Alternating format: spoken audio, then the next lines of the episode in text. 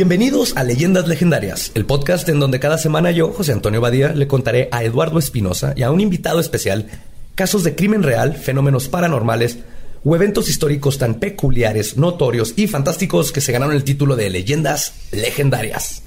¿Cómo estás, Eduardo? Yo bien. Otro episodio aquí. Tú te escuchas enfermo. Estoy, estuve enfermo ayer. Sí, estoy mormado. Lo siento mucho. Así es. Pero el show debe continuar y qué mejor continuarlo con nuestro invitado del día de hoy, el señor Alex Fernández. ¿Cómo estás? Estoy muy bien. Pues deja tú lo enfermo, te ves ya madreado. Ya, pues, llevamos una semana sin parar. Está acabando la Ciudad de México, pero ¿qué pasa?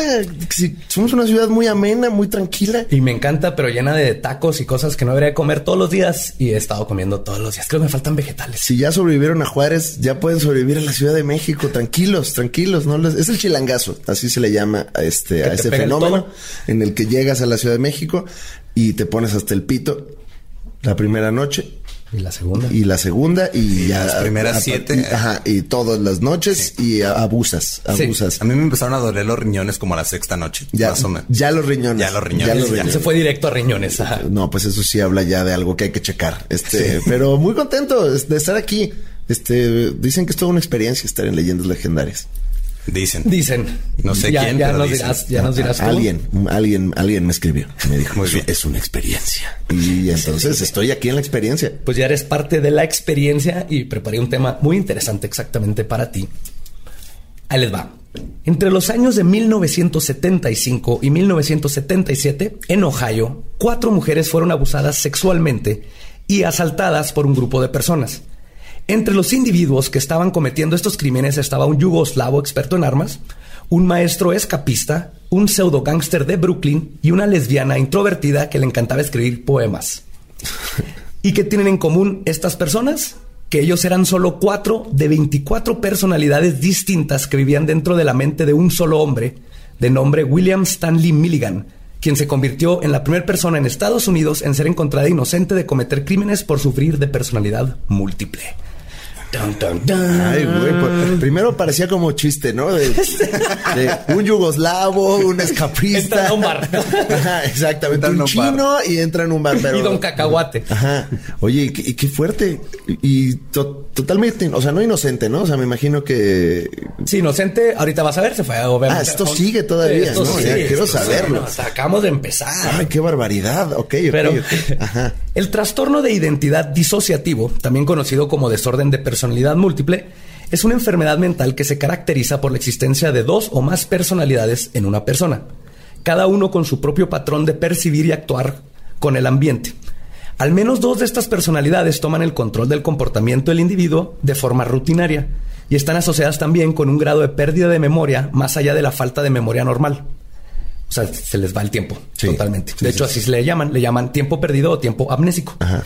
Y existe un amplio Ah, tiempo perdido. escepticismo. Como mi primer matrimonio. Oh. Es, es como cuando agarras el pedo mucho y no fui yo, ¿no? Así era otra persona. No De- fue yo, fue el Bacardí. Fue el, Bacar- fue el señor Bacardí, fue don Facundo Bacardí, amor. No lo hice yo. Ajá. Pero ya, ya con esto pueden... Mi amor, tengo personalidad Te digo, múltiple. es- tu- tuve la parte de la amnesia. Así, perdón, me cogí a alguien más, fue sin querer. Tiempo amnésico, mi amor. Ajá, Es- tiempo esto, es, amnésico. esto es científico. No fui yo. Existe un amplio escepticismo entre varios profesionales de la materia con la, contra la idea de que este diagnóstico representa en sí un desorden mental o si es más bien un delirio con base cultural. Pero al mismo tiempo existen pruebas científicas muy contundentes que apuntan a que no solo es real el trastorno, sino que podría ser la clave para conocer más sobre las habilidades que puede tener nuestra mente con nuestro cuerpo. Entonces, les voy a platicar un poquito del, de los otros casos antes de meternos con el yugoslavo, lesbiana, Yugoslavo, todo. sí. Yo quería ya ver la película de eso. Split se llama. Sí, sí, sí. No, no, no, la del yugoslavo nada más. O sea, el, el yugoslavo es el que llamó mi el- atención. Imagínate que hiciera una, pel- una película por cada personalidad de, de James McAvoy en esa, en esa película. Que sea, que sea su propio universo Su propio de Marvel. universo. Y sobre todo, ¿qué le pasó al yugoslavo cuando ya no existía Yugoslavia? Eso es lo que me tiene como más intrigado. Yo creo que batalló para su pasaporte. Sí, sí, sí. Yo no pasaporte no tengo. no fue a renovarlo. Le pasó lo que a Tom Hanks en esa película, ¿no? De que se queda a vivir en el aeropuerto. Ah, sí. No me acuerdo cómo se llama. Nunca la vi. Este, pero- la, terminal, La la terminal. terminal, un clásico, la vi muchas veces. Yo pensaba que eso era cine de arte cuando era chiquito, era yo un tonto. y entonces yo veía eso y decía, esto está muy artístico. Esto está, ah, qué bárbaro. lo del papá, sí lloré así. Y luego Tom Hanks. Y luego Tom Hanks, ya después me di cuenta que... Pues antes de irnos al tema principal, les voy a hablar un poco de estos estudios y pruebas sobre el TID, así lo voy a decir, trastorno de identidad disociativa, TID. TID. Que definitivamente comprueban de que la gente con este trastorno no están pretendiendo. El TID no es nuevo, de hecho se ha investigado desde los 1800, pero se hizo famoso con el caso de Shirley Ardell Mason y el libro que escribió al respecto de nombre Civil. No sé si lo han escuchado, pero es, se hizo famoso ese libro, Civil, en el 73 por la escritora Flora Reta Schreiber. Irónicamente, es este libro el que causó que muchos psiquiatras y psicólogos dudaran del trastorno al salir a la luz que todo era falso. Okay. Tristemente, este caso no era más que una mujer con problemas mentales necesitada de atención que se encontró con una doctora que quería hacerse famosa tratando a alguien con personalidad múltiple. O sea, es el cañitas de la psicología sí, este libro, básicamente. Sí, básicamente. y ella se encontró una escritora que quería un Pulitzer. Entonces ahí se juntaron todo un bestseller. Sí, sí, sí, sí. Y, pero ese libro se hizo muy famoso, empezó a salir en todos lados y la gente lo compró y ahí dijeron, ah, sí existe la personalidad múltiple y luego resulta que todo era falso y entonces cambian la mentalidad, ¿no? Y ahora todos de personalidad múltiple están este, pretendiendo, pero ese no es el caso.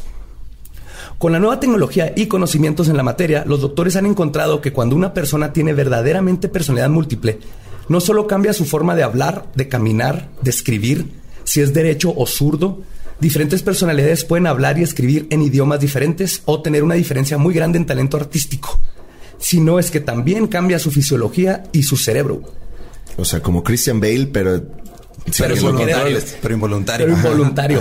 y sin millones de dólares de por medio. Y sin bajar y, subir de peso, ¿no? O sea, ajá. Nomás te pasa. Nomás te de repente. Te levantas, fuiste, este, jugaste carreras de carros porque es un experto y luego al día siguiente no te acuerdas y ya no, no sabes usar ni una bicicleta. Y eh, digo, no sé si venga más adelante, pero ¿cuántas personales puedes tener? O sea, ¿cuál es el cap? Así de, de mi límite es o no existe un límite? Hasta ahorita no hay límite. Creo que el récord era una mujer como con 60. 60 personalidades. 60 personalidades. Yo no tengo 60 amigos. y puedes tener 60 personalidades. Qué impresionante. De hecho, esa mujer tenía la habilidad de que dormía una personalidad mientras la otra iba a hacer compras al trabajo y luego regresaba y luego se dormía esa personalidad y luego una limpiaba la casa y hacía cosas y luego se dormía. Entonces su cuerpo podía estar despierto un mes. Pero sus personalidades iban durmiendo y el cuerpo no mostraba señales de cansancio ni nada. Y esa señora es Pati Navidad. una de sus personalidades se metía a Twitter a decir que le estaban robando información. Y luego otra bailaba en hoy y luego otra cantaba en, una telenovela. Así, así. Ajá, hace cuenta, igualito. Si eran Pati Navidad, Pati Pascua, Pati. todas, todas. Hanukkah. Pati, Octubre ya después. Todas, todas, todas. Sí, sí, sí. El psiquiatra Bennett Brown del Hospital St. Luke's en Chicago realizó una serie de estudios sobre la diferencia en la toxicología entre personalidades. Por ejemplo, un paciente adulto con una docena de personalidades tiene un niño de nombre Timmy que le encanta tomar jugo de naranja y no tiene problemas con el jugo. Al menos que otra personalidad tome jugo de naranja y entonces comienza a llenarse de ronchas y ampollas. De la misma manera, si una personalidad tiene la alergia y se cambia a Timmy, la alergia desaparece rápidamente. También descubrió que medicar a pacientes con TID es muy complicado. Le das una dosis de 100 miligramos de diazepam y puedes dormir a una persona adulta, pero si se va a la persona de niño, le das sobredosis. eso está raro, ¿no? esa parte ya, es, la, ya salió Alex, Alex escéptico, así de, a ver, un momento. Sí te puede pasar, o sea, que te dé alergia a una cosa y luego la otra. Esto es, esto es. El doctor que se llama como el doctor de Volver al Futuro. no es el único, este es Bennett Brown. Ah, Bennett Brown, no es Emmett Brown. no, no, no. Desde ahí yo dije, ah, este es un charlatán. Y es de St. Luke's, de Chicago, y no es el único que ha hecho estos, estas investigaciones, no hay varias cambian fisiológicamente. Y esto es apenas el principio. ¿eh? estamos rascando. Estamos rascando. A la, por eso decía que es bien interesante esto, porque si ello despacio, eso quiere decir que el cerebro controla el cuerpo de una forma mucho más claro arriba de lo que nos sí, esperamos. te puede convencer de muchísimas cosas. Como que eres gracioso. Exacto. Ajá. Ajá. sí. Pues una personalidad con una persona con una personalidad ebria puede estar completamente sobrio si cambia una personalidad que no tomó. Incluso hay cambios físicos. Oftalmólogos que han estudiado estos casos se han dado cuenta que cambia la graduación de los lentes. Incluso hay personalidades que no necesitan lentes, cambian la curvatura del ojo y su refracción. En algunos casos se ha documentado incluso el cambio de color de los mismos. Una mujer que sufría de TID era visca, pero nada más en una personalidad. Qué, chistoso. O sea, imagínate Tinder, ¿no? Ves ahí a la morra, dices, ay, qué guapa, vamos a una cita. Todo va bien y a media cita se hace visca. ¿Qué, haces, no? Así como, hey, hey, no eras visca, ¿qué pasó hace rato? No, yo soy Lupita ahorita, ¿no? O sea... Ese es el poder, sí. Se tomó la foto para el Tinder y no. Aparte es el, peor superpoder de la historia, o sea, poderte hacerte disco de repente. así como, ¿y tú qué haces? de repente veo doble. Al hacer estudios con electroencefalogramas, han descubierto que cambia el flujo sanguíneo en el cerebro dependiendo de la personalidad, al igual que su presión sanguínea. Entonces aquí mi punto es que el TID es un trastorno real, poco común, pero verdadero que además abre puertas, preguntas muy interesantes sobre lo que el cerebro es capaz de hacer con nuestro cuerpo solamente con pensarlos. Y es importante saber que el TID es real porque la historia que sigue parece estar escrita para una película, que de hecho sí, porque la copiaron en, el, en la película de Shyamalan del 2016, Split, está basada en Milligan. Ok. Y tienen un chorro queriendo hacer la película con Leonardo DiCaprio de Milligan, Espero que se haga porque leyendo el libro y todo, ojo, no, yo creo que no se la creen. ¿Pero quién la quiere hacer? Al, eh... Nomás sé que DiCaprio es el que está produciendo y quiere ser el mero mero. Ah. Es como que está esperando que a ver quién le entra. A ver quién le pone el dinero. Ajá. Pero ahora sí, vámonos al caso. William Stanley Milligan nació el 14 de febrero de 1955. Tenía un hermano mayor de nombre Jim, le decían Jimbo, y una hermana menor, Katy Joe. La mamá, Dorothy Milligan, era una cantante y el papá, Johnny Morrison, quien era el segundo esposo de Dorothy, era un comediante, sea stand-up y presentador. Ah, ya empezamos. Ahí estuvo, ahí estuvo el problema. Ahí fue cuando todo empezó a salir mal. Sí.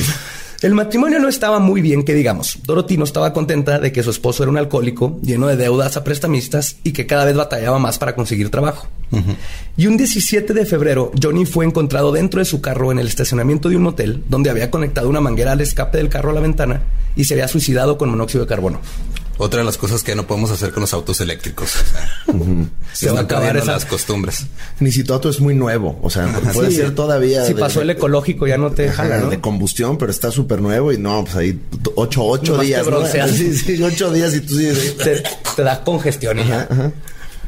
Dejando solo una carta de ocho páginas que entre varias cosas decía que usaran parte del seguro de vida para pagar sus deudas. A la siguiente semana del suicidio, los prestamistas comenzaron a llamar para cobrar a Dorothy y los niños se mudaron a Florida y luego a Circleville, Ohio. Ahí Dorothy se reencontró con su primer esposo y volvieron a intentarlo y se casaron. No funcionó. En 1962, mientras cantaba en el lounge de un boliche, conoció a Chalmer Milligan, un viudo que vivía con su hija Chala, de la misma edad que Billy. Y para octubre del 63 se casaron y sellaron la vida de Billy. Verán, algo que tienen en común absolutamente todas las personas que sufren de TID es que sufrieron de un trauma tan grande que su psique se divide como un mecanismo de defensa. De esta manera, la personalidad principal no siente el dolor del trauma, ya sea físico o, físico o psicológico. Okay. ¿Y qué le traumó? ¿Que se fueron los hijos a Florida? Uf, espera. ¿has visitado Florida? Pues sí, en Florida es... Hay, cocodrilos y gente rara. Eh, pues sí, o sea, está Disney, pero también pasan cosas, ¿no? Y hay Walmart. Walmart de Florida es otra dimensión, es otra cosa. Ya, es, sí, sí, no, no, no he entrado en Walmart en Florida, Yo tampoco, pero en la noticia. Pero hay uno aquí en Tláhuac que entra y no sales. No, de plan. Normalmente no sales. Ajá. Tláhuac es en Florida de por acá, entonces. Pues, no, sé, o sea, pasan igual las matanzas yo creo que sí. O sea, a nivel muerte sí. Pero no hay Disney en Tláhuac. Ok. Y otro dato es que en la mayoría de los casos de esto sucede de una manera, de una, perdón, sucede en una temprana edad. Comúnmente entre los 7 y 9 años. Exactamente la edad que tenía Billy cuando el padrastro Chal lo llevó por primera vez a su rancho que quedaba 15 minutos de la casa. Ahí comenzaría el martirio de Billy. La primera vez que sucedió, Chal mandó a Jimbo a cazar, mientras que él, o sea, Chal, amarró a Billy a la máquina de la granja para triturar paja, la prendió y amenazó con echarlo adentro si decía algo. Le dijo que lo enterraría y que le diría a todos que se fue a la casa y luego abusó de él sexualmente. Típico. Típico de trauma. Cualquier viernes, ¿no? cualquier viernes. En Florida. Cualquier viernes en Sonora. en la casa, Chal se ponía extremadamente agresivo. Cuando bebía, golpeaba severamente a Dorothy y a los demás niños. Pero tenía. Seguimos en Sonora. Seguimos, en Sonora. exacto. ¿En qué momento dicen y había tortillas o vaqueras? y le quitaron todas las tierras a los yaquis, ¿no? Así es. Perdón, tenía un aire especial en contra Billy. Le pegaba con una manguera el padrastro para que de hecho vio en un documental de nazis que usaban mangueras para golpear a los en los campos de concentración y él le dio la brillante idea a Charles de usar una manguera para golpear a su cuando ponía History Channel era no, mejor hay que ver otra cosa, ¿no? ya no aprendas más de eso. cuando estás sacando, o sea, cuando estás viendo un documental sobre nazis y dices, ah, mira, qué buena idea. Ya estás muy mal, güey. Billy, ¿te quieres meter a bañar? No, no, ya sé que acabo de, viendo. Acabo de aprender que es el motorboarding. Vente. Vente. Pero Billy nunca sintió el dolor del pedazo de manguera que el padrastro usaba para golpearlo, ni los abusos sexuales. Simplemente despertaba en otro lugar cuando las cosas comenzaban a ponerse amenazantes. A sus nueve años su psique ya se había fragmentado. Christine, una niña de tres años muy calmada. Que tiene nombre de payaso. Sí. Es Crispin. No, no, Pues ella... Ya no interrumpo, Badir, perdón. es que luego viene el, cotorreo. Este, yo, pues, tanta violencia y violación, tengo que suavizar. esto. Claro, de, eso se trata. Hay que suavizar el... Pues Cristina era inglesa. Era una niña inglesa con acento inglés y todo. Ok. Que podía leer y escribir, pero tenía dislexia. Hermione. Era Hermione. Hermione, ¿no? es Hermione? Ese es, mi, ese es mi estereotipo inglés. Hermione y Harry Potter. Fue la primera personalidad que salió. Ok. Y sí, ese es el perfecto. Es Hermione. Ella se formó para tomar el lugar de Billy cuando los maestros lo castigaban y lo ponían a verla contra la esquina porque decía cosas raras. O sea, de repente aparecía en la escuela y decía, ¿dónde estoy? Entonces lo castigaban en la esquina. ¿Dónde está Howard? ¿No? Así Oye, pero entonces va saliendo, las personales van saliendo. Solas. No, llega el paquete completo. No, van como que van llegando a la casa. Haz de cuenta que ahorita vas, vas a ver, se van haciendo para confrontar la situación. Ok. Que en la que salgan. Entonces aquí lo regañaban en la esquina. Entonces salía Christine de tres años que se podía quedar horas en la esquina. Y aguantaba. Mientras Billy estaba al dormido, básicamente no lo veías. Ahorita va, a haber una personalidad que salía cuando lo golpeaban, que es el que guarda el dolor. Y entonces la que tenía 60 personalidades, pues que, o sea, al menos tuvo abuso sexual, 60 cosas ahí complicadas en la vida, ¿no? Sí, no, y luego como que empiezan a fragmentarse y como estás tan estresado y todo, ya cualquier cosita podría detonar. No siempre tiene que estar tan fuerte una vez que ya tienes el psique fregado. entonces, Cristín, para no perderme. Aquí voy, Vamos en voy anotando, Cristín. Ajá. Pues Y Christine era buena para quedarse horas viendo en la pared. Reagan es, buena, así en su, en, su, bio de Twitter, ¿no? Soy Christine, me gusta estudiar y ver la pared. Inglesa, ajá. Soy inglesa y veo la pared. veo la pared por horas. Y me Soy buena para ver la pared y hacer filas. Ajá, exacto. Niña, madre, Sagitario, veo la pared. Aquí viene el tuyo. Reagan Vadaskovinich. Uy. Era un yugoslavo de 23 años con un acento eslavo muy notable y la única personalidad daltónica. No podía ver colores. Él apareció. Digo, en Yugoslavia existía el color. No, el color concreto, sí. Todo es gris, ¿no? Todo, sí, es, gris, concreto. Y a veces amarillo. Y, con tres rayitas, todo tiene tres rayitas. Tres rayitas, amarillo pálido. pues él, él, él apareció cuando Christine quería una manzana y no la podía alcanzar. Y uno, él se subió al árbol y arrancó la, la rama. Entonces empiezan a salir también por necesidad, porque si una niña de tres años no puede trepar un árbol, entonces sale una persona. Un yugoslavo. Un pinche yugoslavo bien mamado. O sea, pudo ser una jirafa también o alguien, un güey muy alto, ¿no? No, un yugoslavo. Un yugoslavo. Que de hecho, unos años después, este yugoslavo madrió a cuatro bullies que estaban atacando a, a Billy. Salió el yugoslavo y casi los mata. Tenía súper fuerza. Ahorita vamos a llegar a esa parte. ¿Y se, y se inflaba así como en Split también? Eh, haz de cuenta que el de Split, así es, controlaba su adrenalina. Ok. Y se hizo cosas así que te quedas, ¿what? Ahorita llegamos, ahorita llegamos. y él se convirtió, de hecho, en el guardián del odio. Él es el que cuidaba los cuerpos. Cuando están en un lugar inseguro, él tomaba posesión del cuerpo. Ok. Arthur, de 22 años, era un inglés racional, sin emociones, que hablaba con acento británico. Es autodidacta en física y química, estudia libros de medicina, lee y escribe con fluidez en árabe aunque es un conservador incondicional, se considera un capitalista y es un ateo declarado. Oye, o sea, si había examen y le tocaba a Arthur, ya chingamos. Exactamente, por eso salió. Ah, era el, de los exámenes. Era el de los exámenes. La primera vez que salió fue en un examen. De hecho, el, Arthur fue el primero en descubrir la existencia de todos los demás. Es el único que usa anteojos y se creó al principio para resolver los exámenes de la escuela. Llegaron con el examen. Billy, o sea, despertó, vio el examen, no sabía qué onda, Y luego entró Arthur, contestó todo.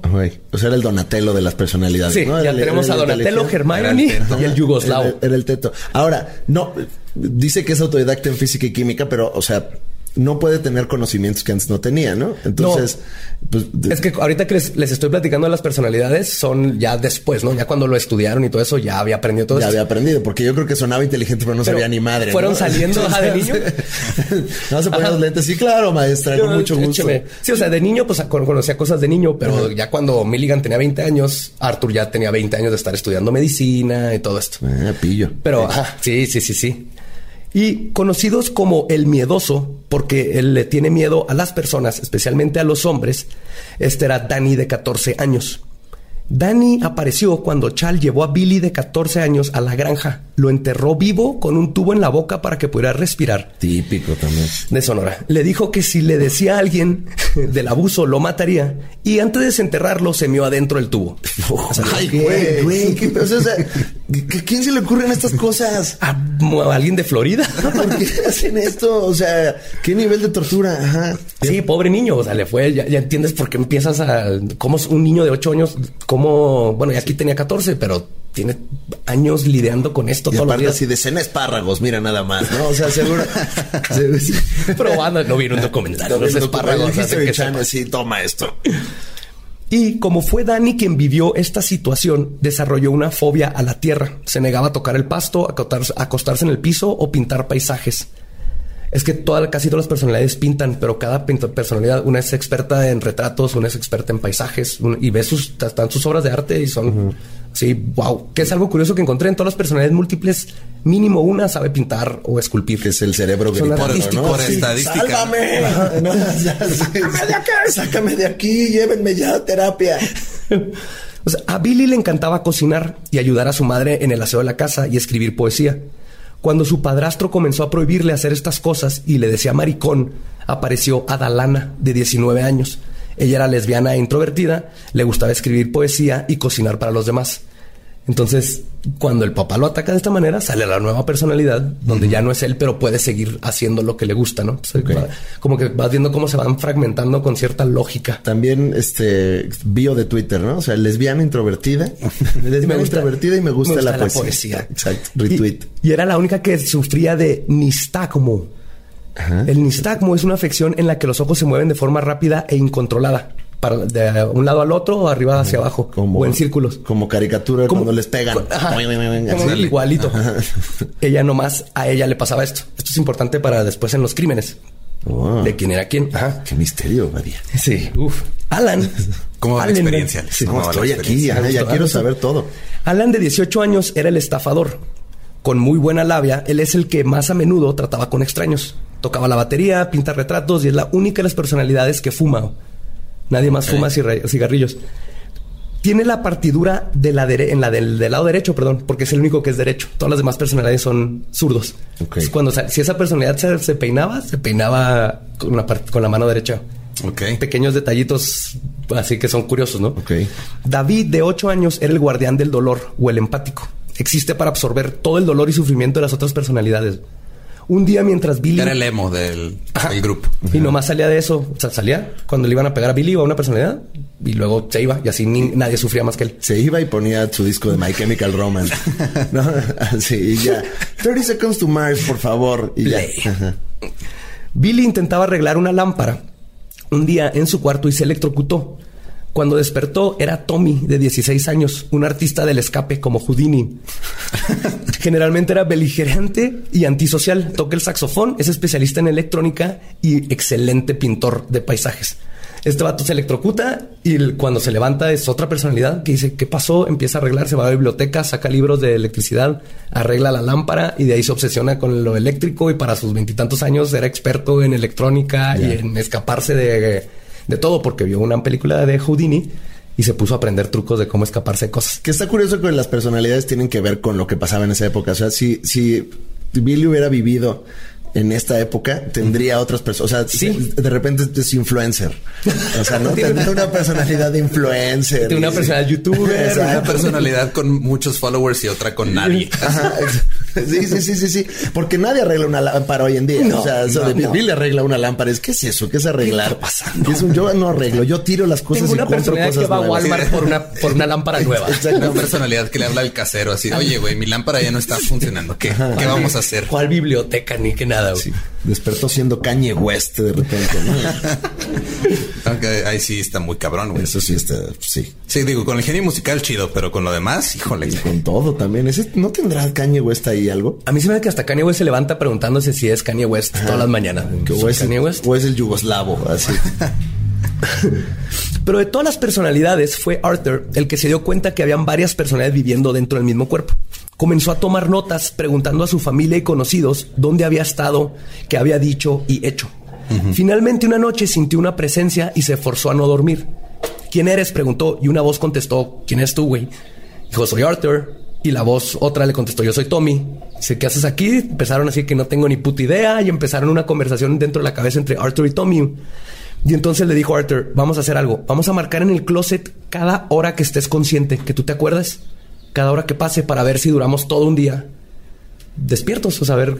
Y se dio cuenta que no, que deben de haber otras personalidades porque no llegaban a 24 horas entre Tommy y Arthur. Y ahí es donde acuñó Arthur el término poseedor de la conciencia para referirse a la personalidad que estaba controlando el cuerpo. Dijo, güey, yo estuve despierto tres horas, tú estuviste cuatro, que estuvo haciendo el cuerpo el resto del tiempo, entonces empezó a buscar las otras personalidades y a platicar con ellas. Ay, muy, muy inteligente para. Ajá, pues el inglés es el inglés Que es inglés, que sabe árabe. Claro. El inglés sabe árabe. Típico también. Sí, sí, sí. También se dio cuenta que por sus conocimientos y siendo el único que podía en momentos visualizar las memorias de otras personalidades, ahora tenía la responsabilidad básicamente de una familia disfuncional de 23 integrantes, porque eran 23 más Billy, el mero mero. Arthur asignó tiempos para poseer la conciencia de cada personalidad dependiendo de la situación o el momento. La forma en que hacían esto describen que como una luz que ilumina un cuarto oscuro desde el techo. La personalidad que se paraba en la luz era la que asumía el control del cuerpo. Sí, exacto, sí, igualito que la película de Fragmentado. Ajá, Hablando sí, sus- sí. Mira, yo creía que Shyamalan por fin había escrito una historia original bien Y chingona. estoy de es años. todo, así todo. Y depende de una parte en la que James McAvoy llega. James McAvoy es una personalidad más. Exactamente. Va a sí. estudiar el tema. Eh, muy bien. Ok, ok. En 1970, Billy entró a la prepa. Un día, un grupo de muchachas lo vieron en el Oye, pasillo. perdón, pero qué escuelas tan malas que ninguna se dio cuenta de esto, ¿no? No, O sea, nomás lo, lo castigaban, lo corrían. a Billy, Billy se ve que le valía madre a todo mundo porque nadie se dio cuenta. Billy se dio cuenta de Billy, o sea, del problema de Billy. No, ni, ni Billy sabía que Billy tenía un pedo. Arthur se dio cuenta, o sea, Nadie en su familia dijo así como, oye, está raro, ¿no, Billy? Como que habla como 23 personas. Hay un problema. No, Nada, no era. nada, les valía madre. Los hermanos cuentan que cuando hablaba como inglés o como niña inglesa era así como, ah, está mamando. Chido. Sí, sí, sí. Y lo aprendió viendo tele, o sea, el, el idioma veían este programas en inglés y de ahí sacaba el, el- el acento. Como en Ciudad Juárez. Pero, pero Ajá. ándale, igualito. Ándale, así. Sí, sí, sí. Pero cambiaba, por ejemplo, te- si tenía una personalidad de un inglés de Manchester era diferente que de un inglés de Liverpool. Ok. Entonces era muy bueno, pero todos creían que estaba mamando, los mismos hermanos. Ya. En, el 70, Billy entra a la prepa y un día un grupo de muchachos lo vieron en el pasillo y le dijeron que se metiera al baño de mujeres porque le iban a enseñar algo. Ya adentro lo No, Billy, no vayas. no. Nada más terrorífico que, un, que Billy. un grupo de jovencitas adolescentes hormonales. Pues lo acorralaron y comenzaron a hostigarlo preguntándole si era cierto que aún era virgen. Y contestó que sí, porque lo que Billy no A ver, sabía... espérate. ¿De dónde? Porque el padrastro. Ah, bueno. Le metieron hasta manguera Sí, por el- Pero Billy por- no sabía. Ah, buen punto. Billy no le tocó nada de eso. De hecho, lo que tampoco sabía que una de sus personalidades, Philip, de 20 años, que era un neoyorquino con fuerte acento de Brooklyn, ya había tenido sexo. Pero Billy no sabía. No, pues no. Qué horror. Se ¿no? perdió su primera vez. Exacto. Estando además- ahí. Ha de haber sido impresionante. Las muchachas. Imagínate que estás cogiendo y se cambia de personalidad la otra persona. Oh, ¿no? le llegó a pasar. Ay, qué miedo. De hecho, por eso empezaron a poner una regla de no celibato, porque Sí, claro. no sabemos qué puede pasar cuando de repente salga otra personalidad y hay Sí. personalidades violentas. Si te toca la visca, pues no pasa nada, ¿no? Pero si de repente estás a la mitad y te toca el yugoslavo, ¿qué haces? No, es- no, no eres tú, soy yo. Es que esta personalidad no se le para. Exacto, perdón. Perdón. Las muchachas comenzaron a burlarse de él, diciéndole que seguro tenía sexo con los animales de la granja, entre otros insultos. Luego le bajaron los pantalones, los pantalones y salieron corriendo con ellos. Billy no podía más. Saliendo del baño, una maestra lo encontró y le regresó sus pantalones y le preguntó que por qué se dejaba hacer eso. Billy respondió que porque las mujeres no se les pegan. Llorando y humillado, vio que el conserje había dejado la puerta del techo para llegar al techo abierta. Lentamente la atravesó, subió las escaleras y en el techo escribió en uno de sus cuadernos, cito, Adiós, perdón, pero ya no puedo más. Puso el cuaderno en la orilla del techo, se hizo para atrás para agarrar vuelo, corrió hacia la orilla a toda velocidad, cerró los ojos, sintió el final del techo y luego despertó siete años después en una celda de prisión. Ay, güey. y la próxima semana usted podrá saber qué fue lo que le pasó a Billy. Billy Milligan. Vaya, qué inesperado giro. Eso fue, salió corriendo, se iba a suicidar y lo, ¡pum! la próxima vez que abrió los ojos estaba en una celda y habían pasado siete años. Siete años, todo un sexenio. Todo más un año más. Más un año más. Ajá, o sea, les- sí. Sí, se perdió a un presidente, Ah, espero que. exacto, un presidente y el, y el primer año que siempre está A lo mejor ya cuando, ya cuando despertó todavía estaba Yugoslavia o... En el 70, no sé, alguien. Creo que sí, creo que sí, Yo creo que sí. Yo creo que sí. Yo no tengo idea, ¿no? No, O sea, No, mira, ge- geografía no es lo nuestro, No, por eso estamos ni haciendo historia, un podcast. ni nada. Estamos hablando de cosas que igual y no existieron. Ajá, imagínate. pueda que ni el, el- el año 1977 se oye sospechoso. Resulta que en octubre de 1977, Billy fue arrestado por violar a tres mujeres en el campus de la Universidad Estatal de Ohio. Fue identificado por una de las víctimas por las fotos policiales existentes de delincuentes sexuales, ya que dos años antes había sido arrestado y después dejado en libertad condicional por otro crimen sexual. Además de la foto, pudieron identificar sus huellas dactilares tomadas del auto de, la, de otra de las víctimas. Pues lo tenían así como que fuerzas fue este vato, ¿no? Una de las víctimas dijo que era bastante amable y que actuaba como una niña de tres años. Otra víctima dijo que lo llevó, la llevó a comer hamburguesas y nieve. Dos de ellas contaron cómo su asaltante, cuando les pidió que le dieran dinero, que les diera todo su dinero, les preguntó si tendrían suficiente dinero para aguantar la quincena. Al contestar que no, su secuestrador les dijo, ok, haz un cheque por 400 dólares, voy a entrar contigo al banco, saca los 400, yo te doy 200, en cuanto puedas reportas que te asalté y que escribiste ese cheque en contra de tu voluntad y así te van a regresar tu dinero, más los 200 que ganaste y la única víctima es el banco. Ya, el asaltante mormón, ¿no? Sí. sí, sí. sí. todo, todo un heist. Sí, claro, sí. Pues, Billy Milligan fue arrestado dentro de su depa después de que una- un policía pretendiera ser vendedor de dominos. Cuidado con eso. No confíen en los de las pizzas. No tenían orden de cateo, entonces fueron con la... No sé si tienen, pero se hizo pasar por vendedor de dominos Y para... ahí te dicen tu nombre, ¿no? Así. ¿Es usted Billy Milligan? Así Traigo fue, su pizza. exactamente. Traigo su pizza y una orden de arresto. Una Es como el video porno que del, que- del, del pizzero que termina teniendo sexo con la morra, pero con una orden de arresto. O sea, Ajá, y o sea, luego- en lugar de que haya un, un pene adentro de, de la pizza, hay una orden. Hay un orden de arresto y luego el pene va a estar dentro de ti ya cuando estés en la cárcel. Pero ya, ya sin Ya pizza. después. Ya sin pepperoni. Ya sí. Una vez adentro, inmediatamente la policía sabía que algo no estaba bien. La casa parecía un depa donde vivían varias personas. Habían juguetes, pinturas hiperrealistas contrarrestadas con dibujos de niño, con todo y mala ortografía. Habían libros de medicina, un taller electrónico con varios artefactos y su ahora prisionero que estaba, se estaba comportando como un niño de siete años que no sabía lo que estaba pasando y solo pedía perdón. O sea, la policía está así como, ¿quién es este vato? Que lo asustó el tipo de la pizza.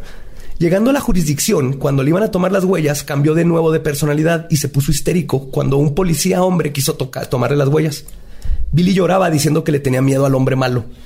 Y un de- una detective tuvo que calmarlo para poder marcar sus huellas. Ves que había una persona que le tenía miedo a los hombres. Cuando lo iban a transferir a la comisaría de, de la comisaría a la prisión, lo esposaron a un prisionero afroamericano en una línea de prisioneros. Cuando llegaron a la cárcel, bajaron a todos los prisioneros y no bajó Billy. Estaba sentado aún en la parte de atrás del transporte y se había quitado las esposas. ¿Cómo? El Stevie, el escapista. escapista, A ver, cierto. o sea, no hay que perderse aquí, Eduardo. Así está el pedo. Tú, O sea, tú, perdón, muy bien, tú- perdón, tú perdón. estás llevando tus Va a notas. haber examen al Va a final. haber examen, Sí. ¿Dónde está Christy, por ejemplo? ¿Dónde está Christine? Ajá, Esa sí la reportó que una atacada, ¿no? Que Sí. ah, se comportaba como una niña de Una tres niña de años. tres años. Ok, ya estoy perdido. Entonces, el hombre negro a quien Billy había estado esposado volteó a ver al policía y le dijo así de que, güey, yo no tuve nada que ver, güey, te juro que se las quitó como si tuviera llave, ¿no? Así de- de- de- de- de- No me eches Así de volada fue así, o sea, porque obviamente No me dispares. Estados Unidos en los 70 voltearon a ver al negro. Sí. Ajá. Y en los 2000 también. También y hace dos semanas y hace Ajá, sí, No, no ha parado con esos vatos. Cuando llegó su abogado defensor, le dijo que no sabía qué estaba pasando, que no recordaban nada de las violaciones y Arthur, en posesión de la conciencia, pidió que lo revisara un psiquiatra. Él fue el primero que dijo, güey, defensa de, de locura, ¿no? Al día siguiente, Billy intentó quitarse la vida dos veces. La primera golpeándose la cabeza contra la pared. La segunda rompiendo el excusado de porcelana con su puño de un solo golpe. Y se intentó cortar las venas. Ahí es donde hablan los, los guardias que dicen, ¿cómo rompió el excusado? Y el es propiedad del gobierno, entonces lo vamos a tener que cobrar. Claro, claro, es delito federal. ¿eh? ponle cinco años más. Pero ese fue el yugoslavo el que podía, pues, claro, uno de, pues, los yugoslavos, si algo saben los yugoslavos es romper porcelana. Con un, con un puño, de, un, golpe. Los abogados defensores no tenían una sola duda de que este hombre no estaba bien para ser enjuiciado y comenzaron a conseguir psiquiatras para examinarlo. Mientras tanto, en la cárcel, para evitar que intentara suicidarse de nuevo, le pusieron a Billy una camisa de fuerza. Cuando Ross Hill, el médico de la cárcel, fue a revisar cómo estaba, encontró a Billy dormido usando la camisa de fuerza que se había quitado como almohada. okay. O sea, cada vez que lo querían amarrar, salía Timmy y se quitaba la... Esa es buena, es buena, es buena estrategia. De hecho, ese doctor llegó a un punto en donde le dijo a Billy, a ver, enséñame cómo lo haces para, porque hay gente que verdaderamente tenemos que amarrar y quiero saber cómo hacerle para que no se puedan escapar. Y Timmy les enseñó cómo hacerle para que no se puedan escapar a ese grado de profesionalidad tenía Timmy para escaparse lo que fuera. Timmy. Timmy. La abogada defensora Judy Stevenson necesitaba convencer a las personalidades que se mostraban ante los psiquiatras para poder armar un caso a su favor. Todas se negaban porque iba en contra de su código de no, de no destapar su secreto. Y el único que podía darles permiso de hablar era Arthur. Entonces, después de hablar con ellos casi finalmente, pero Arthur con ellos un buen rato logró convencerlos de que ya salieran. Arthur toma posesión de la conciencia, estaba un rato con los psicólogos, pero luego se molesta porque lo interrumpieron sus estudios, porque se la pasaba y le explica a Judy que el otro día Billy se iba a suicidar en el techo de la escuela, Reagan lo tacleó y tomó posesión de la conciencia, ese hace siete años en la prepa. Desde ese día, él y Arthur decidieron que por el bien de Billy ya no iba a poder tener control del cuerpo. Entonces Arthur hizo las cinco reglas. Uno, nunca mentir. Dos, siempre comportarse bien con niños y mujeres, incluyendo no decir majaderías. Las mujeres y los niños deben ser protegidos siempre. Esa es la función de Reagan. Tres, ser célibes. Hay niños aquí adentro y no podemos exponerlos a una situación de ese tipo. lo que decía, ¿no? Imagínate que estás con una chava y luego sale Christine de cuatro, de seis años. tía psicológica. Ahora tienes sexo con alguien de siete años. Felicidades. Arthur, yo sí le doy punto a Arthur ahí que pensó en eso. Pues sí, sí, sí. sí.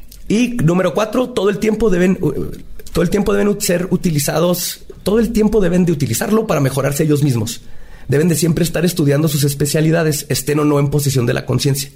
En el caso de Reagan, aparte de aprender a usar armas y artes marciales, aprendió a controlar sus niveles de adrenalina con su voluntad. Por eso podía arrancar excusados del piso como si nada, porque lo hizo varias veces. Lo estuvo entrenando. Sí. Y cinco. Llegó con tipo un día así a arrancar nada más a romper. necesito que es excusado para entrenamiento. Yo entreno. Y cinco, respeten la propiedad privada de los demás miembros de la familia y quien sea que rompa estas reglas será considerado un indeseable y estará vetado para siempre de usar el cuerpo. El primero en ser convertido en un indeseable fue Samuel, quien era un judío ortodoxo. Ay, pues que antisemita. era el único. Antisemitas todos ahí. De hecho, esta persona como que nació por el papá, porque el papá era judío. Pero el problema de este vato de Samuel es que un día vendió la pintura de un desnudo de otra de las personalidades porque él no le gustaba y necesitaba dinero y porque judío y quería dinero. Todo Qué risa que hasta en sus personalidades era el racista, ¿no? O sea, era como, a ver, este le gusta, es usurero el dinero, pues judío, ahí está, ahí está, le ponemos. Ya el racismo no se escapaba en esa época. No, no, pues, nunca. Exacto. Y otro indeseable fue Martín, un fresa snob de Nueva York, que un día se fue a jugar golf. Se emputó porque iba perdiendo y dejó el cuerpo. O sea, lo dejó así. Y el que lo agarró fue David, David de ocho años, que despertó en el carro de golf y fue y se embarró contra el lago. entonces ahí estaba el niño de ocho años, hubo un pedo. Y entonces le dijeron al pinche snob así: Tú no vuelves a agarrar control de. a este se gastó un chorro de dinero porque tenían que vivir, ¿no? No, pues ella tenía varios trabajos 23 que coman 23, imagínate, pues está muy Después de ser examinado por varios meses, cuatro psiquiatras líderes en su área concluyeron que Milligan sufría de un trastorno de personalidad múltiple. Los defensores públicos Gary Schweikart y Judy Stevenson abogaron por una defensa de no culpable por razón de locura, y el juez la aceptó. Dictaminó que Billy sería mandado a un hospital psiquiátrico estatal del nombre Athens hasta que se pudiera curar de su trastorno. En el hospital, el plan era fusionar las personalidades poco a poco hasta que nomás quedara una principal. Comenzaron con las que eran más parecidas, por ejemplo, todos los niños los van juntando a una sola personalidad y luego los jóvenes, los que se van pareciendo, ¿no? Y así poco a poco habían menos personalidades dentro de Billy y él tenía menos tiempo perdido en su día a día. Ya empezaba como que a acordarse de qué comió o qué hizo hace dos horas porque ya de 24 ya iba teniendo la mitad. Digamos que ya, Maricondo llegó a ese cerebro y, y, organizó, dijo, a ver, tiren las que no sirven, despídanse. Despídanse de todas. ¿Cómo se llamaba el snob fresa? Martín. Martín. Me llegaron con Martín, mira, Martín no, te provoca alegría, mándalo a la chingada. dile, dile, Martín, ya se va a Ya le dijeron y se no se Martín Maricondo. Pero todo cambió cuando un día entró a la oficina del doctor Cole, Billy, hablando con un acento de Brooklyn, le preguntó, eh, Doc, ¿es usted el psiquiatra Billy? Pues yo soy Philip y varios de nosotros creemos que tiene que saber algo. Le dio una hoja de papel y se salió a la oficina. En la hoja venía una lista con los nombres de las personalidades de Billy y al final venía solo el nombre el maestro. Así. The Teacher. Como el personaje de la casa de papel, ¿no? Es ah, sí, sí, sí, sí, Digo que, para película está así de... Sí, sí, sí, sí, sí. El doctor Cole comenzó a indagar en sesiones con Billy sobre este maestro. Finalmente logró que las personalidades de Arthur y Reagan pudieran conversar al mismo tiempo. Ok. Entonces estaban, los dos podían escuchar y hablaba de repente como yugoslavo y a veces como inglés. Pero al mismo tiempo las dos personalidades escuchaban y, platicaban. Como, como de imitador, ¿no? De esto de que canta como Vicente Fernández y como Juan Gabriel al mismo tiempo. así, así, igual. igual. Gilberto Glés, ¿no? Ajá. y una vez que logró esto, es como descubrió que el maestro era la combinación de todas las personalidades. Arthur le dijo, ¿quién crees que nos enseñó a todos a hacer lo que sabemos hacer? Él ha estado allá adentro dando clases, enseñando habilidades y es el único que posee las habilidades y los conocimientos de todos. Y tiene memoria total y fotográfica. Puede acordarse de toda la vida, la vida de Billy desde que tenía dos años y de todo lo que ha hecho cada personalidad. Es el maestro el que se quedaba con todos a enseñarles diferentes cosas y era la combinación de todos juntos. Es el super man. El, super Saiyajin de su personalidad. Y básicamente el maestro es Billy en una sola personalidad. Después de mucha deliberación entre el doctor y Arthur y Reagan, decidieron que lo mejor para Billy sería que se convirtiera en el maestro, que esa fuera la personalidad este, que gobernara sobre todo. ¿Dónde deliberaban? ¿Tenían como un café? ¿O había un lugar donde se juntaban en el cerebro? Hablan, hablan, este, las personas dicen que está todo oscuro, pero que cada quien tiene como sus camas o sillas donde están sentados y se oyen entre ellos. Nunca, nunca describen que se ven, pero sí se escuchan. Entonces adentro como que en este lugar así todo multifamiliar de personalidades. exacto, sí, pero no es como nos vamos a un Starbucks y hablamos de no. o sea, estaban como en la cabeza y en la cabeza ahí platicaban, y lo me toca a mí hacer la junta y así. Ahorita ya hay menos, ¿verdad? Y lo que tienes que es el maestro, pero sí, está bien curioso. De repente alguien preguntaba, oye, ¿cuál, el wifi, ¿cuál es la clave? ¿No? O sea, estaban ahí todos sentados ahí. Sí. Y sabemos cómo son muchos porque los pintó. Las personas se pintaban. Ok. Entonces hay fotos, ahí estarán en los show notes, donde está cada personalidad. Se ve la niña. Qué cansado el cerebro. Yo creo que trabajaba mucho. Nunca descansaban. No, no, no, no, qué, hueva. ¿Y cuál personalidad fue la que, o sea, entre las cuatro personalidades que mencionaste, son los que atacaron sexualmente a las mujeres o cómo? Ah, ahorita voy a llegar a eso. A eso ah, exactamente, porque ya, ya teniendo al maestro, el maestro ya sabe y se acuerda de lo que hicieron todos. Ya. Entonces él puede aclarar este, ¿cómo se dice? Aclarar exactamente qué pasó ese día. Muy bien. Meses después lo lograron, una fusión casi perfecta. El maestro, el maestro finalmente tomó posesión de la conciencia. Cuando le preguntaron qué tan atrás podía recordar, le dijo al doctor que recuerda cuando lo sacaron del hospital, sus primeros amigos imaginarios desde los cinco años, la vez que la policía le llamó a su mamá para, para informarle que su papá había muerto y el abuso sexual por parte del padrastro les contó que durante los siete años que Billy estaba dormido, Reagan se convirtió en ejecutor y traficante de drogas para la mafia rusa y que, una vez se metió en una bodega para robarse una silla de ruedas para una niña paralítica que conoció en la, en la calle. Ah, Tuvo toda una vida. el mafioso con el corazón sí, Sí, Reagan es mafioso, no, así no lastima a niñas ni mujeres, ayuda y de hecho dejó la mafia porque lo, querían que me hiciera cosas que iban en contra de, su moral. Como Terminator 2. Ah, de cuenta. Era un Terminator 2. y luego Arthur fue médico en una prisión. Tommy le propuso matrimonio a una novia de varios años, justo el día que los arrestaron. Un día amanecieron en un hotel en Londres con 72 dólares en la bolsa porque Arthur quería ir a visitar su país. Todo Lo que sí tenía de repente era varo, ¿no? Porque un día jugaba golf, otro día sí Londres. O sea, ya quisiera yo pues. tener 23 personalidades y que el varo me Y es que pasaba eso. Fluya. Haz de cuenta que se quedaban sin lana y luego llegaba Reagan y decía, hijos de puta, entonces iba a hacer cosas ilegales para conseguir dinero y luego tenían dinero y luego alguien se lo gastaba jugando golf. Entonces tenían que volver a hacer otro desmadre y era un, era un problema total. Siempre fue un pedo. Pero lo más importante es que por fin pudo aclarar quién fue el culpable de las violaciones. Mm. Resulta que Timmy el niño. Milán está en Timmy el niño. ¿Te quieres apostar? Ahí están mis fichas. Timmy el niño se volvió loco. Yo voy por la lesbiana. ¿La lesbiana? Ay, qué fuerte. Resulta que todo comenzó con Reagan tomando posesión de la conciencia para ir a asaltar a alguien porque estaban desesperados por el dinero para la renta. Cuando Reagan vio la primer víctima, se negó porque no ataca mujeres ni niños. Pero Adalana lo quitó de la luz, la lesbiana. ¡Ey! ¿Qué me gané? Espérate. Y tomó posesión del cuerpo. Secuestró a la mujer para llevarla a comer y tratar de sentir algo de amor. Quería que la abrazaran, tener contacto humano. Adalana era esta parte sentimental de, de Billy. A media cita, Philip quitó a Adalana y viéndose en esta situación donde estaba, pues se aprovechó de la chava. Después de la violación, Tommy tomó la conciencia ya manejando de regreso y asumió que estaban asaltando y se le ocurrió lo del cheque él fue el brillante de vamos a hacer esto con el cheque, pero él no tenía idea de todo lo que había pasado antes. Él nomás de repente iba en un carro con una tipa. Ya. Y dijo, pues estamos asaltando, asumo que, pero vamos a asaltarla, pero no, no a chingarla, ¿no? Que podemos ganar los dos. En la mañana siguiente, Allen vio el dinero y se lo gastó en cosas de arte para los niños. La siguiente noche Reagan ve que el dinero no está y sale a saltar otra vez y esto se repitió tres veces. Ay, güey, ok. Ya. Y el problema aquí fue que Reagan para este tiempo está muy cansado porque tenía que tomar posición y empezó a pistear un chorro y a comer anfetaminas y eso como que lo debilitó y por eso era fácil que Adelana lo quitara de la conciencia, porque se pone hasta la madre. Pero está bien curioso, ¿no? Y por eso unos describen lo de los ojos, de repente eran otras personalidades. Hubo una personalidad que salió, no sé si era David, que se tuvo que orillar porque no sabe manejar. Y ahí estaba en la carretera con la chava que secuestró y la chava está así como, ¿qué chingados está pasando? Entonces el niño no violó. No, el niño apareció en el carro. más. Yo quería, quería ese, twist, quería ese twist como y nadie lo pensó. El niño fue el violador. Siguiente escena. Chamalan hubiera hecho ese, se, perdió Chamalan en ese twist. Sí, y una de las personalidades estuvo muerta todo el tiempo. Exacto. Y al final no era una, no era un cerebro, todo era un juego. Todo, ah, juego virtual. Todo era un juego virtual y esto el podcast no existe.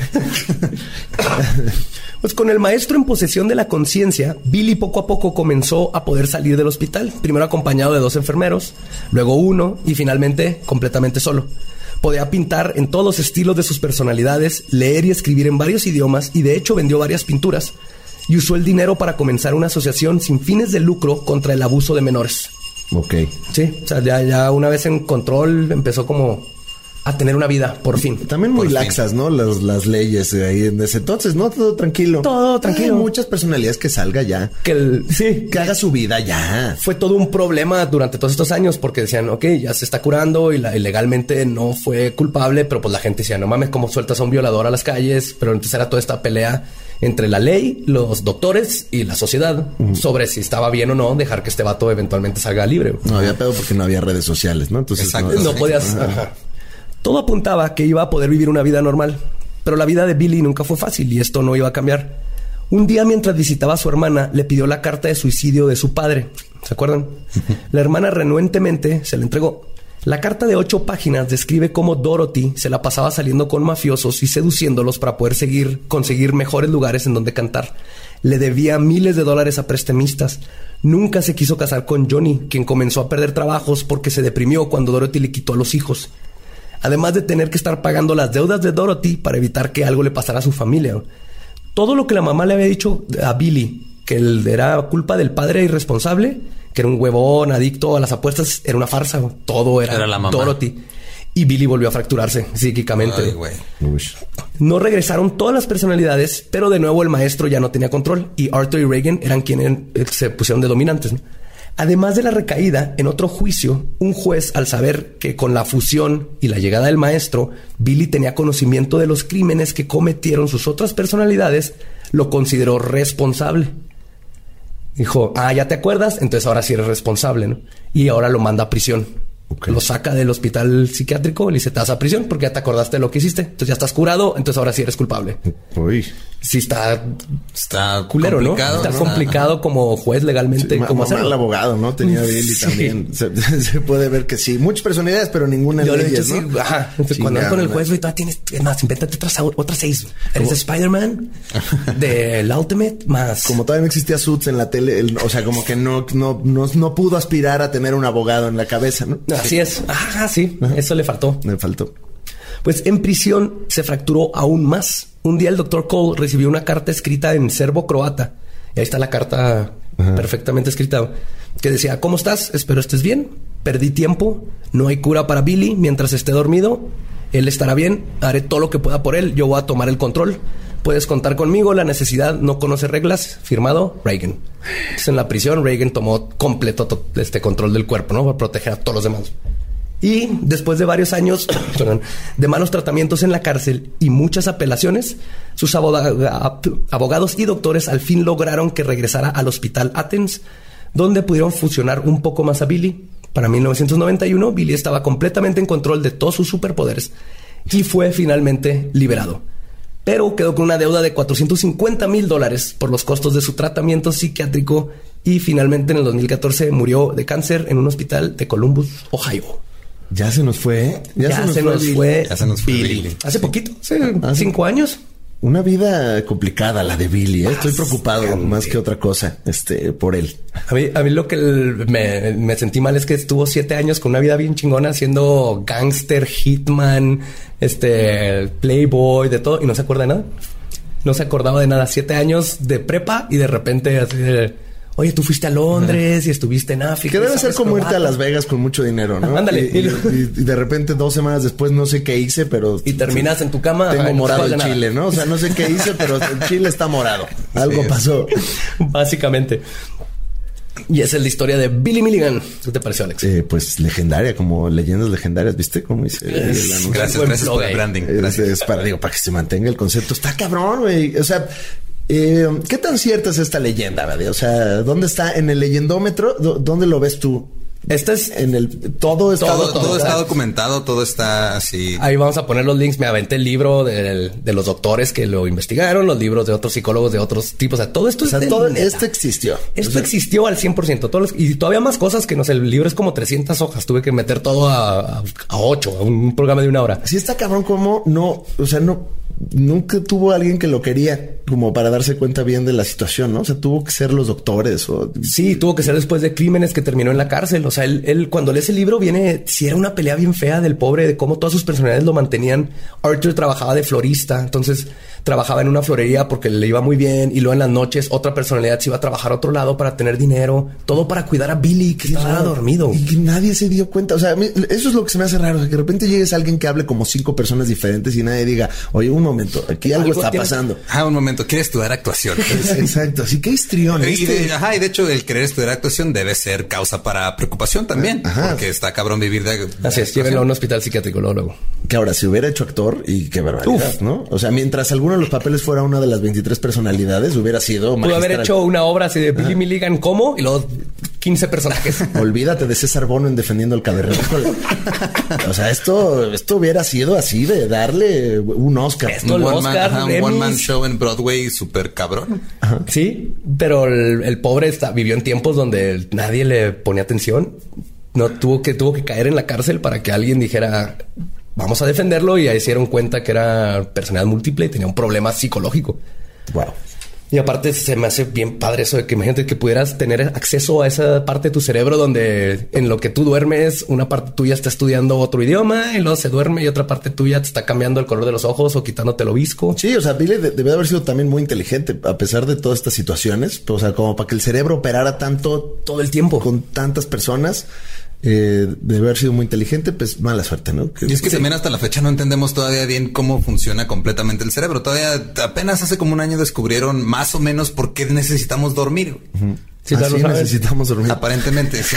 Dicen, dicen, los profesionales. Chinga, voy mal, voy, voy mal ahí en esa parte. Uno de cada cuatro dentistas dicen que tenemos que dormir. De hecho, Demonios. no, no estoy seguro de que este es, o sea, a lo mejor Alex Fernández tiene varias personalidades, Ajá. pero todas son Alex Fernández, entonces no, no hay diferencia. No hay forma de- Nada más, una hace el podcast, una hace la Liga de los Supercuates, una ya dejó de hacer deportología. No sé de no soy Alex, soy Timmy. ¿Por qué me hablas si soy Timmy? Hola, ¿dónde estoy? ¿Por qué el señor Badía se acaba de bajar los pantalones? ¿Qué está pasando? Hola, Ah, ¿no Timmy. te platicaron esta parte de la experiencia? No. Perdón, Timmy, vamos a hacer otra personalidad. es por tu bien. Voy a tener que orinarte. Vamos a ver qué pasa. Vamos a ver qué pasa cuando te ¿Qué, qué personalidad sacamos. Necesitamos una personalidad como Batman. Qué miedo. Qué miedo. Entonces, Qué cosas. Muchas gracias por haber acompañado esta, esta aventura, esta Muchas, leyenda muchas de gracias Billy. por, por haber aceptado después de que te echamos a los fans encima. No, un gusto, un gusto. Me gusta mucho su podcast. Tienen, tiene mucha ondita. Muchas felicidades. Muchas gracias, muchas gracias. Gracias, gracias. Y gracias por el trabajo de investigación tan profundo.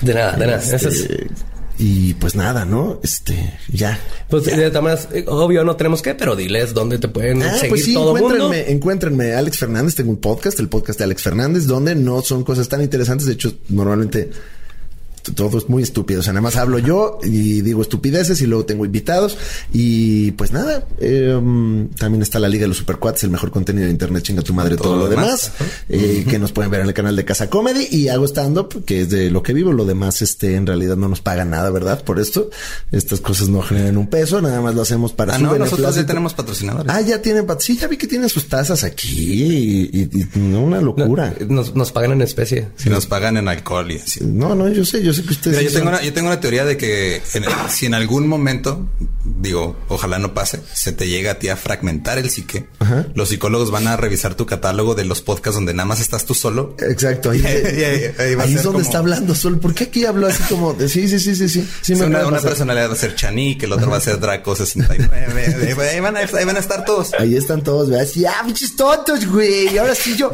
yo gobierno este cerebro. Pinches putos, güey. Este, miren, ahí está. Mira, los- está el intro del podcast de Najuli acaba de pasar por acá atrás. la Ciudad de México. La Ciudad de México. La gente grita en las calles los servicios. Esa es la Ciudad de México. Así es. Este es el la fierrero, botellero. Este, pues ahí te dice, mira, estufas, lavadoras, algo de fierro viejo que ven. Entonces llegan y te compran un, un microondas como por 20 pesos. Y ellos lo bajan. Ajá. No, tú lo bajas. ¿Se lo- por la ventana. Y, y sí, sí, sí, sí, como así como cuando antes la gente este, también tiraba sus desechos por la ventana. Así, aquí todo lo aventamos. Somos unos salvajes. Somos unos salvajes, vale. Este, pero muchas gracias por tenerme aquí. Muchas gracias por venir. También síganos a nosotros en todas las redes como Leyendas Podcast.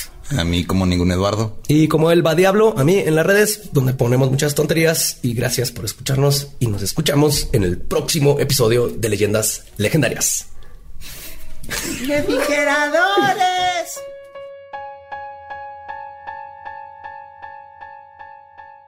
No, viene la parte favorita de absolutamente todos. No sabemos todavía por qué. Todavía no se resuelve, ¿verdad? El caso. No, Es un caso a propio para leyendas legendarias. ¿Por qué a la te- gente le gustan los saludos? Ya tenemos a Carlos Trejo investigando el fenómeno. Pero se crean, nosotros estamos contentos de estar mandando saludos a todos nuestros fans. Lo, lo que sí tengo, tengo una, una- no, no es queja, es una observación.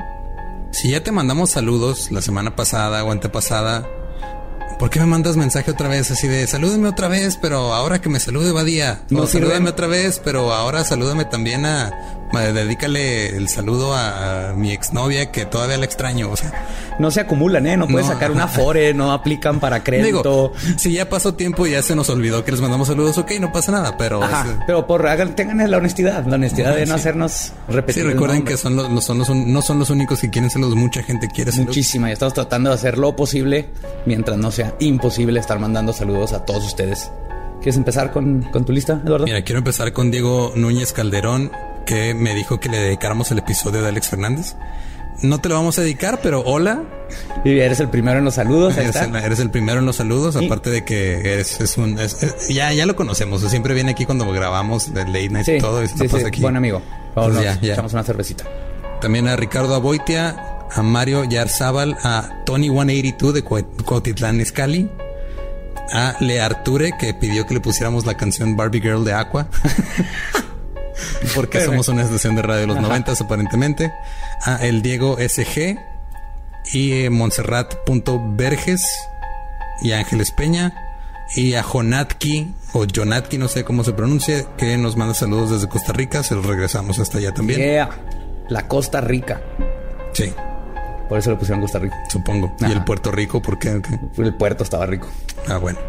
También este en Twitter, Alan con doble L nos pidió que lo saludáramos a él, a arroba no me menciones, y a Andrés que nos escuchan en su hora Godín.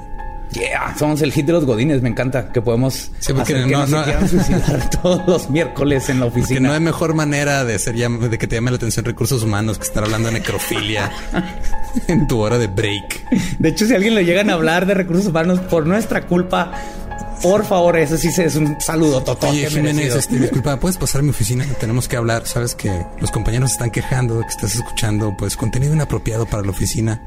¿Qué es eso de que le están sacando las, las tripas a una niña por... Fueron los católicos, Ra- Ramira, fueron los católicos.